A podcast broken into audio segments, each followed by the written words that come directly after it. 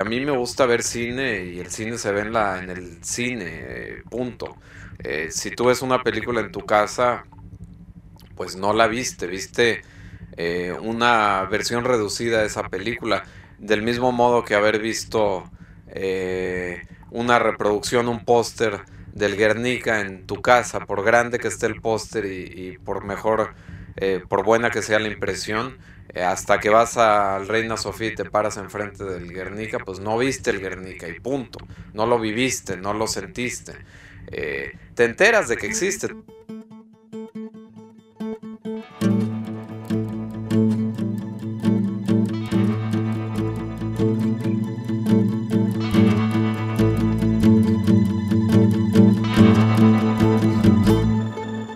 Su atención, por favor. Mi nombre es Roger Casas Alatriste y en este podcast conversaremos sobre la economía de la atención con personas expertas en la misma, ya sean creadoras, curadoras o consumidoras de contenidos.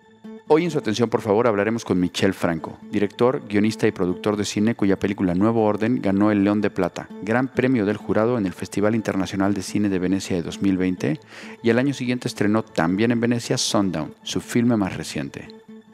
Michel dio sus primeros pasos rodando cortometrajes hasta que en 2009 estrenó su ópera prima Daniel y Ana. En 2012 dirigió Después de Lucía, que ganó el premio de la sección Una cierta mirada en el Festival de Cannes, y desde entonces ha cosechado numerosos premios en los festivales cinematográficos más relevantes. Con Michelle hablaremos sobre qué tan libres somos para elegir los contenidos que vemos, de cómo los creadores deben establecer una relación y tiempos con la audiencia para mantener su atención y de cómo para contar buenas historias debemos nutrirnos de contenidos de calidad, aunque de vez en cuando también podemos darnos un poco de comida chatarra. Muchas gracias por su atención. Hoy nos encontramos en la oscuridad y casi silencio de una sala de cine porque tenemos de paisaje sonoro el ventilador del proyector de la sala. Se trata de una sala muy especial porque es la sala de la Casa de México en el madrileño barrio de Chamberí y hoy tenemos un invitado muy especial, el director mexicano Michel Franco. Eh, hola Michel, un placer hablar contigo. Un gustazo estar aquí en Madrid y, mejor aún en la Casa México. Absolutamente, nos jugamos como de locales casi. Exacto, excelente. Muy bien. Oye, eh, ya que estamos en una sala, cuéntanos, ¿qué es lo que más te gusta de hacer cine? Es una pregunta difícil de contestar porque eh, son más las, cosas que no me gustan, eh, porque es muy difícil hacer cine.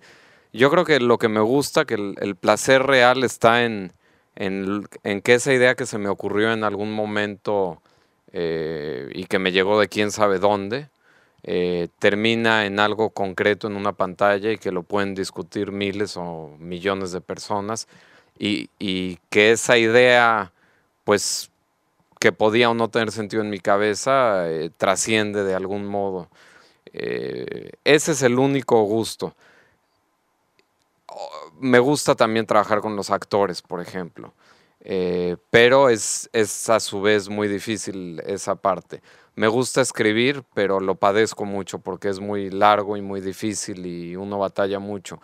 Es, muy frustrante hacer una película. Vale la pena solo si es una idea mía. Porque el placer, como decía, viene de que esa idea llega a buen puerto. Eh, dicho de otra manera, filmar no me gusta. O sea, nunca filmaría ni por encargo, ni una idea de alguien más, porque no me gusta filmar particularmente. Es, es cansado, es pesado, te levantas muy temprano, eh, en condiciones poco favorables la mayoría de las veces. Es eh, implica una serie de sacrificios y retos que podría ahorrarme si no fueran indispensables para que esa idea que tengo en la cabeza llegue a la pantalla. Porque tiene que llegar a la pantalla, porque escribir un libro, por ejemplo, te ahorras todos esos... Eh, no sé escribir, escribo guiones, pero mm, sabiendo que los voy a a mejorar filmando. Eh, un guion es justo una guía para hacer una película, no es una obra literaria. Eh, si pudiera escribir y publicar y ahorrarme todo este proceso, lo haría, pero mi medio no es el, literario, no, la palabra no se me da. Pero hay una cosa muy interesante que dices que es, te interesa que esa idea trascienda, que llegue a una pantalla, que la vea la gente, que genere una conversación, una, una discusión, ¿no? Eh, y esto me lleva a una referencia de Buñuel, que es eh, admirado por, por ambos, ¿no? Que decía algo así como que si una película no incomoda o deja indiferente a la gente, no vale la pena hacerla. Y tú eso te lo has tomado al pie de la letra, ¿no? Y como espectador es justamente lo que busco. No, no me interesa ver una película que no me va a inquietar o transformar en alguna medida o, o cuestionarme incomodar. Hay, hay muchas maneras de explicarlo, pero si lo que veo en pantalla no me sacude eh, en alguna de esas modalidades, no me interesa. La, única otra manera que vale la pena es si me río mucho, si veo algo que me divierte mucho. Entonces, la medida es más sencilla, tiene que, hacerme reír y punto. Pero eso, y eso también lo hacía Buñuel muy bien, pero creo que es la, la, lo más difícil en el cine. Hacer buen cine y que encima tenga humor para generar risa es difícil. Cuando selecciones esa idea que dices, me imagino que le darás vuelta a muchas cosas y dices, vamos por esta, ¿cómo identificas que es un tema o que es una situación o, que es una historia que va a remover, que va a golpear a la gente? Eh, hay muchas pruebas o muchos filtros que tiene que pasar la idea, todos son internos. El, primero es el tiempo, de que se me ocurre eh, la idea al desarrollo, pueden pasar meses o, años y dejo madurar, tengo muchas ideas de manera simultánea y el proceso pues es eh, ver cuáles sobreviven el tiempo, cuáles maduran y esas son las ideas que, si, si, no me la puedo quitar de encima, si es una obsesión esa idea que, que, que no voy a poder quitarme de encima hasta que la filme, eso es lo que hay que hacer. Al mismo tiempo me cuestiono, me pregunto si le va a interesar a, a cientos de miles de personas, eh, porque no puede ser un, un uh, acto de autocomplacencia. Mm. Eh, estoy convencido de que el cine se hace para el público, que es un diálogo. No, no soy de esos directores que dicen yo filmo lo que se me hincha y, me da igual el resto. No, es muy caro el cine y muy complicado. Y además es mi oficio y es de lo que vivo, entonces no podría ser tan caprichoso. Oye, y ahí hablas de un factor muy importante que es el tiempo. Y tus películas suelen tener este sentido del timing, de que llegan historias en un momento clave en donde ese tema en particular está siendo muy, muy relevante en la, en la sociedad. ¿Esto a, qué se lo atribuyes? Hay que estar como guionista, debo estar conectado con el mundo y la gente y, y por eso es que a veces salen dos, tres películas el mismo año o en años pegados en diferentes regiones del mundo que se parecen. Es porque los temas están ahí en el aire y, y son inquietudes eh, que el cine puede atender eh, y que son atemporales por un lado y, en otro sentido pues, pues muy eh, vigentes o urgentes. Entonces, pues una combinación de todo eso. Y, no paras, ¿no? porque ahora justamente antes de, de, empezar la entrevista estábamos hablando que justo estás terminando un rodaje que casi casi se solapa con el estreno de tu nueva película. Trato de hacer una película por año o cada dos años a lo mucho, eh, cada año y medio digamos que es, que es un buen promedio. Para mí no es ni mucho ni poco, para mí es el ritmo natural que encuentro y que me mantiene ocupado, productivo y pues es de lo que vivo, es mi trabajo. Entonces, eh, pues lo mismo le puedes preguntar a, a un doctor o a cualquiera, ¿no? Que, eh, ¿Por qué no te tomas un sabático? Pues porque no, es mi trabajo y de eso vivo y lo tengo que hacer. Y entre más lo, lo ejerces, eh, te, te, mejoras, ¿no? En tu profesión. Y no veo razón para parar, además tengo 42 años, no, no me falta fuerza. Eh, y soy productor también, eh, entonces hay que entender que por la parte pues productiva, justamente entre más generas, eh, más libertad tienes para no tener que eh, subordinarte a intereses comerciales. Si, si gano un poquito de cada película, no tengo que, trabajar por encargo nunca, mm. eh, porque mantienes la maquinaria, aunque sea pequeñita, andando y, puedo vivir de manera modesta, bien, haciendo el cine que me gusta, en lugar de desesperadamente tener que alquilarme para dirigir alguna babosada. Total. Oye, pero ahora que hablabas de ese tema de los, de los intereses comerciales, hay una cosa que es muy peculiar, ¿no? Y que tus películas consiguen la aceptación de la crítica, de los jurados de los festivales, pero también de la taquilla, ¿no? O sea, ¿cómo, cómo se consigue este, este equilibrio? Porque... Yo no distingo entre un jurado, un, eh, una persona cualquiera que compra un boleto y entra a la sala, un crítico, para mí todos son eh, interlocutores, es... eh, gente a la que esperas eh, la película estimule emocional y, e intelectualmente y, ya está, no, no me interesa intelectualizar los procesos o eh, yo, creo que es muy directo el asunto, o, habla o no habla. Y realmente estoy convencido de, que, y, no solo convencido, lo he comprobado, cuando platico con, con jurados que le han dado premios a mis películas, hablan del mismo modo, tal vez lo expresan de una manera, pues son especialistas, digamos, entonces lo expresan tal vez eh, con palabras más técnicas, pero dicen lo mismo que el público, que, la mamá de un amigo que vio la película. Eh, cómo me emocionó o, me absorbió por completo o me pensaba en mis hijos, eh, etcétera, ¿no? Qué bueno, ¿no? Eso tiene que ser maravilloso. Así tiene que ser, sí, sí, sí. Oye, hablando eh, en el contexto, digamos, de la, economía de la atención, de, de todas estas las películas que has hecho, eh, ¿cuál es la que más atención ha captado? Quiero decir, tus obras son generadores de estas conversaciones, de debates, ¿no? De debates, de hecho, bastante calientes a veces, de discusiones. Y en este sentido, ¿cuál sería ese momento digamos, pico de atención, de, captación de atención, que te haya quemado el teléfono de, que te soliciten o entrevistas o, opinar de determinadas cosas, más allá de lo que sucedía en la pantalla, digamos? Me ha pasado dos veces. Hace 10 años, con Después de Lucía, pasé de ser un director, eh, había hecho una película que estuvo en Cannes, entonces pues ya tenía algo de de idea de lo que representaba ir a un festival importante y tener atención y demás, pero con después de Lucía que ganó el premio de una cierta mirada en Cannes, que en México tuvo un millón de espectadores, eh, en Francia creo que 130 mil, em, que Tim Roth dijo, es una obra maestra y quiero trabajar contigo y, lo hicimos, ya filmamos tres películas juntos. Esa fue la primera vez y, y fue interesante porque era algo nuevo para mí, con lo que no sé si soñaba o no, o aspiraba, eh, algo difícil de alcanzar y que me llegó en la segunda película y, que valoro mucho y que usé para seguir filmando. Em, después de esa hice Chronic, que estuvo en la competencia en Cannes, pero no tuvo el mismo impacto. Es una película más demandante, eh, más seca, em, que tiene otro tipo de impacto.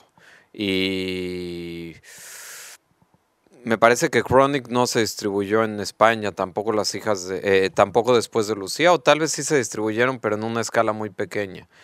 Igual que las hijas de Abril, a pesar de tener a Emma Suárez. Y claro, el, tema con. Después de haber tenido esa respuesta con. Eh, con después de Lucía, es que te vuelves adicto a. Yo estaba antes de eso, pues muy hecho a la idea de si poquita gente ve mi cine, no pasa nada pero después de tener un millón de espectadores en México y, mucha atención de todos lados, eh, pues ya lo quieres otra vez.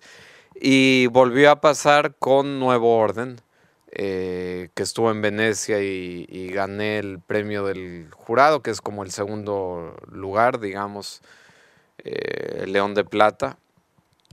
Y que fue trending topic en México durante días o semanas que polarizó mucho, o bueno, más bien siguió em, o participó en el debate eh, público, político, social, eh, cultural, en donde ya el país está muy polarizado. Entonces simplemente se adhirió a, las conversaciones que ya estaban echadas a andar, pero bueno, como una especie de catalizador, como, como si la película contuviera mucho. Eh, fue un debate además en el que se montó la gente sin haber visto la película, solo por el tráiler o por lo que creían que representaba. Yo creo que mucha de esa gente sigue sin verla o ya está hecha a la idea de que la película representa lo que ellos creen que representa.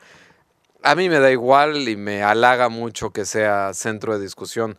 Prefiero que, que la discutan después de haberla visto es más interesante y me halaga mucho la pues la cantidad de atención. Es una película que además se distribuyó en todo el mundo, en Estados Unidos, em, en México a pesar de, de, que salió en plena pandemia, cuando nadie iba al cine, eh, tuvo más de medio millón de espectadores, nada mal. Eh, en Amazon la ha visto muchísima gente en México. En España fue primer lugar en taquilla, la primera vez que eso le sucede a una película mexicana. Nunca había pasado ni siquiera con los grandes títulos mexicanos. Entonces, pues es algo que, y, justo te contaba, no había logrado eh, romper la barrera eh, de, la distribución con, llegar al gran público español. Ahora que vuelvo con Sundown, pues ya me da la bienvenida a España un año después de haber distribuido nuevo orden, eh, con ya, pues, saben quién soy y, hay expectativas y hay un diálogo. Entonces, pues estoy muy contento. Es, esas creo que son las dos películas. Curiosamente, no son las películas que he filmado en inglés con Tim Roth y con Charlotte Gainsbourg, son las películas que he hecho en español y en México las que más eh, han generado pues las más populares. Claro, nunca, nunca sabe por dónde va a salir el, tiro, ¿no? Oye, en 2022 y con la enorme oferta de cine y series que tenemos a disposición en un montón de plataformas, ¿qué se necesita para llevar a alguien a una sala de cine? Buena pregunta y imposible de responder. Eh, eso es siempre ha sido la, el misterio del cine. No hay una fórmula, no, no es una ciencia exacta y y si, si lo fuera, pues le iría bien a todas las películas. Es, es una combinación de elementos. Lo único que podemos hacer es apelar al interés del público y escribir y filmar algo que sea atractivo, que sea novedoso. Insisto siempre mucho en, en, en que debe ser novedoso, no, eh, no tratar de, de, no ser condescendiente con el público y darles lo mismo de siempre o, o estas maneras tampoco eh, respetuosas de referirse al público con yo sé lo que quieren ver. E, e, es, esa manera de plantearse eh, eh, qué película filmar es terrible y, así hablan muchos productores, son muy soberbios y muchos estudios. Yo creo que hay que darle al, al público calidad y esperar que, que, pues que eso los llame a la sala. Calidad, pero hay que hacerlo atractivo también. Y no hay que olvidar que es un espectáculo, no es solo un arte. Y, también me parece importante y por eso trato de filmar una película por año, eh, la constancia. No, no puedes hacer algo por bueno que sea y desaparecer cinco o seis años como la mayoría de los directores y esperar que tu lugar te lo tengan ahí guardado y que la gente se acuerde de ti. Hay que construir una relación con el público y alimentarla. Para eso hay que trabajar todo el tiempo. Es, es lo que Almodóvar hizo en, en España, una película cada dos años eh, le costó trabajo con sus primeras, pero una vez que llegó al gran público lo mantuvo y eh, e, e, es, es esencial no hacer esas largas pausas. A propósito de esto, y eh, esto es otro tema que hablábamos antes, y esto tenía que ver con, primero con Nuevo Orden y también intuyo con Sundown, que todavía no lo he visto, hablamos de, la, de esta sociedad conectada, ¿no? De que a final de cuentas hay que estar como en, ese, en, ese, en esa conexión constante. Y tomo una cita de, de una entrevista que hiciste hace unos días que decías, es falso que hay libertad, estamos siempre conectados y localizados. ¿Tú crees que nos podamos escapar en algún momento? No, yo creo que nunca fue posible, que la libertad nunca existió mm. en, en, la sociedad eh, previa a lo digital. No, no, no creo que sea tan fácil echarle la culpa a lo digital y ya. Em, ahora es más difícil, pero por algo Orwell escribió 1984, hace tantas décadas. Eh, el hombre no es libre, eh, eh, estamos siempre sujetos al juicio de los demás, el propio Buñuel, al parecer, era un hombre muy pudoroso. Tal vez en su juventud pues era más provocador y, y cuando estaba eh, con los surrealistas a tope era otra cosa, pero ya de adulto me parece, por, la gente que lo conoció, que era un tipo pues que, que, trataba siempre de ser correcto, digamos, en, lo social. Eh, nadie es libre por las normas sociales y porque, por lo menos en nuestras cabezas hay que poder ser libres. Y, Buñuel defendía mucho eso y, Carrier también. Eh, ahora estamos en una época tan, tan terrible, eh, parece una inquisición en donde ya ni siquiera hay libertad para la ficción, eh, en donde los Rolling Stones ya no tocan Brown Sugar porque hace alusión a, temas que, etcétera, etcétera, ¿no? Y ya no quiero ni desviar la plática en esa dirección porque me parece poco interesante. Yo sé que lo preguntabas desde otro lado. Mi personaje en Sundown trata de escapar eh, y de tomar decisiones sobre su vida. Eh, Sundown es mi película más nueva, interpretada por Tim Roth. Y el personaje de Tim no logra eh, separarse de su propia familia y, no logra tomar, eh, o sea, asume y toma decisiones, pero comprueba que, nadie es libre. Ok, ahora me gustaría hacerte unas preguntas de Michel Franco como consumidor de contenidos. Entonces, hay otra cita que me gustó que mencionaste en un momento que dices, hasta que no ves una película en el cine, no la has visto realmente. Bueno, me preguntas como consumidor de contenidos, la verdad es que yo sigo leyendo libros, escuchando música y viendo películas como lo hacía hace 20 o 30 años. Eh, no, como 30 años hablo de los 12, pero pues ahí es cuando empezaba justo. Sí, sí. Em, jamás voy a decir contenidos, para mí eso no tiene ningún sentido. No tengo redes sociales y no, no consumo, eh, porque no quiero que me consuma la cabeza ni que me consuma el tiempo estar pegado a Instagram o a Twitter.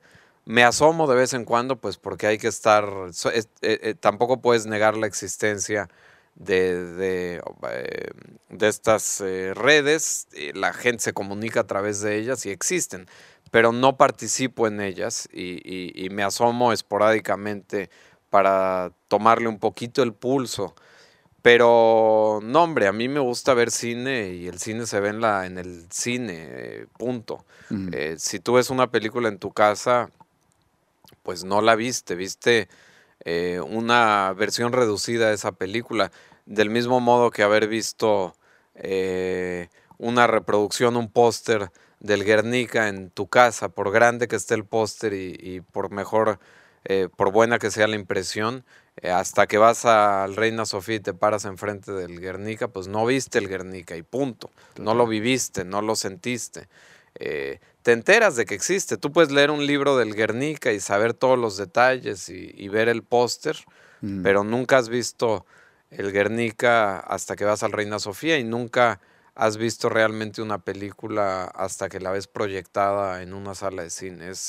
y lo mismo con la música, hay que escucharla bien, eh, no, no en un formato reducido. Claro que yo uso Spotify o Apple Music y, mm y pues es, es, es, muy práctico y tiene ventajas, pero no hay como ir a sentarse a, a, una sala a escuchar a la sinfónica de tal o, ver a Bob Dylan tocar o, Total. o lo que tú quieras, ¿no? Ahí ya depende del gusto de cada quien.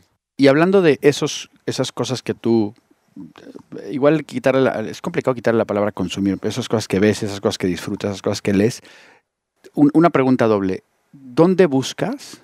y cómo eliges? ¿Qué película, qué libro, qué disco es el próximo que vas a escuchar? Mis criterios no han cambiado para bien o mal desde hace, desde siempre, desde que tenía 12, 15 años. Eh, me voy mucho a lo clásico. Eh, si hay una película de Kurosawa, que por supuesto hay muchos que todavía no he visto, pues, pues qué mejor eh, para no errarle. Pero para mí también una película nueva de Apichapong ya es un clásico eh, inmediatamente. O me, gusta mucho Oslund, que acaba de, ganar eh, otra palma de oro. Eh, me voy a lo bueno. La, verdad es que es medio Eh, eh, puede o no ser subjetivo, yo no creo que sea tan subjetivo, yo creo que está muy claro qué es lo, dónde está la calidad. Mm. Eh, como si hablamos de comida, pues es muy claro qué es una comida chatarra, una y qué es algo exquisito y nutritivo. A veces se te puede antojar la chatarra, a mí tal vez me pasa una vez al año, ¿no? Con, con el cine. pero, pero no, no, no, prefiero nutrirme de, de buenos libros, de buen cine. Un defecto que tengo es que si leo un libro de Philip Roth que me gusta, quiero leer los 30 que tiene y, luego releerlos, entonces es una pena porque dejo de leer muchas otras cosas y pues el tiempo que uno tiene es limitado. Doble pregunta otra vez ahora que mencionabas eso, o sea, yo hago mucho también la, analogía de, los alimentos, ¿no? De la alimentación y del consumo de contenidos, ¿no? Que hay variedad, muchísima variedad y uno puede ir eligiendo estas cosas. Ahora mencionabas de, oye, una vez, de, una vez al año ir a comer algo que no sea tan sano y ¿tienes algún placer culpable o algo que hayas visto últimamente que no sea así como una mm, película Palma de Oro que, que te haya gustado? Por supuesto. Ahí me voy ya a, la lona, más que, que, cine, veo, soy fanático de Larry David, por ejemplo, eh, Curve Your Enthusiasm, pero a mí me parece genial. O Sasha Baron Cohen antes, lo, último ya justo en esto de lo políticamente correcto y demás, creo que traicionó su propio espíritu, pero igual lo admiro mucho. Pero para mí Borat o Bruno son geniales. Eh, eh, el equivalente moderno de un Chaplin, que por supuesto Chaplin era, inventó el cine en gran medida. No vamos a decir que Sasha Baron Cohen hizo eso, pero para como le tocó el mundo a Sasha Baron Cohen, hizo a través de la comedia algo genial. Y Larry David eh, me, me, encanta, me, me divierte muchísimo. Pero si prendo la tele, perdón, es o para reír o para ver eh, un buen partido de fútbol, una pelea de box, este, cualquier deporte, eh, no para ver una... O sea, las series sí las evito como veneno porque eh, por más que la gente diga, hay muy buenas series, no es cierto. Son telenovelas, culebrones sofisticados que no te dejan nada. Nada. ojo, también Bergman hacía televisión y Kislovsky. O sea, no, no estoy en contra del formato. Más bien del formato sí, no, no, estoy en contra de la pantalla chica. Se puede filmar algo bueno y proyectarlo ahí. Y lo filma sabiendo que va a ser proyectado en la pantalla chica. Eso está bien. Eh, y lo, lo hicieron estos grandes directores. Pero todas esas series se hacen en un cuarto de escritores y con reglas y con... Eh, ¿qué dicen? El cliffhanger, que es lo que al final de cada... O sea, pendejada y media que, de la que hay que correr eh, si, si, quieres conservar tu, tu eh, habilidad para escribir cine, eh, hay que mantenerse lejos de eso. Oye, y en el otro extremo, de cosas que hayas, algo que hayas visto, leído, escuchado últimamente que te haya sorprendido y que hayas dicho, wow, o sea, esto es de lo mejor que hayas visto? Recientemente. Sí, sí, algo, algo que alguna cosa que te haya sorprendido últimamente. Pues las últimas dos películas que vi en el cine, no, no sé si son lo más guau, pero las dos me gustaron mucho. Eh, Cow de Andrea Arnold, que es bastante radical, seguir la vida de una vaca y, la disfruté, entré en una especie de trance ahí, me gustó mucho, es muy sencilla. Y Licorice Pizza de Paul Thomas mm. Anderson me encantó, es una película que tiene mucha vida, muchas emociones. Eh, filmada de manera magistral. Eh, difícil de explicar qué es lo que es tan bueno de esa película. Simplemente dices, ese es un director hecho y derecho que está pensando en cine. Y funciona la película y, la gocé muchísimo. Nos acercamos ya al final de la, de la, entrevista y te voy a hacer dos preguntas que le hago a todos los entrevistados de su atención, por favor. La primera es, ¿en dónde está tu atención? Pues veo mucho para adentro eh, y observo mucho a la gente supongo que es un poco lo mismo, ver para adentro y, observar a la gente, pues es tratar de, encontrar en los demás lo que llevas dentro y, viceversa. Eh, me interesa más la gente que, que, los lugares o que la cultura o que, o que un museo, aunque me encantan los museos. Eh, me gusta volver al Prado eh, cada cada que estoy en Madrid, pero, pero igual estoy viendo los cuadros y me quedo viendo a la gente de repente o, o tratando de escuchar, eh, lástima que soy medio sordo, pero tratando de escuchar la conversación de los de al lado y tal. Me da curiosidad la gente. Y última pregunta, ¿a quién me recomendarías entrevistar en este podcast de su atención, por favor? Eh, a mi amigo y director Lorenzo Vigas, que ganó el, el León de Oro con su ópera prima desde allá, rodada en Venezuela. Eh, la hicimos en 2014 y fue la primera película latinoamericana en ganar un León de Oro antes que, que, que Cuarón y del Toro. Eh, una película con un presupuesto pequeño y, insisto, rodada en Venezuela, que eso es, son muchos méritos y pues ganó el León de Oro. Eh, su segunda película, La Caja, estuvo en competencia en Venecia hace un año y, y es muy buena, la, la, la, produjimos juntos también. Y creo que es un director al que hay que seguir y, y un hombre muy interesante, hijo de un pintor Osvaldo Vigas. Entonces creció en un entorno muy interesante y, y, valdría la pena que lo invites. ¿Y qué le preguntaría? Bueno, yo no me lo quito encima, somos, somos amigos hace 20 años, entonces okay. eh, ya, ya, me dirás tú qué le, qué le sacaste, pero es, es buen conversador, te, te, te, habla de todo es, y muy divertido además. Muy bien.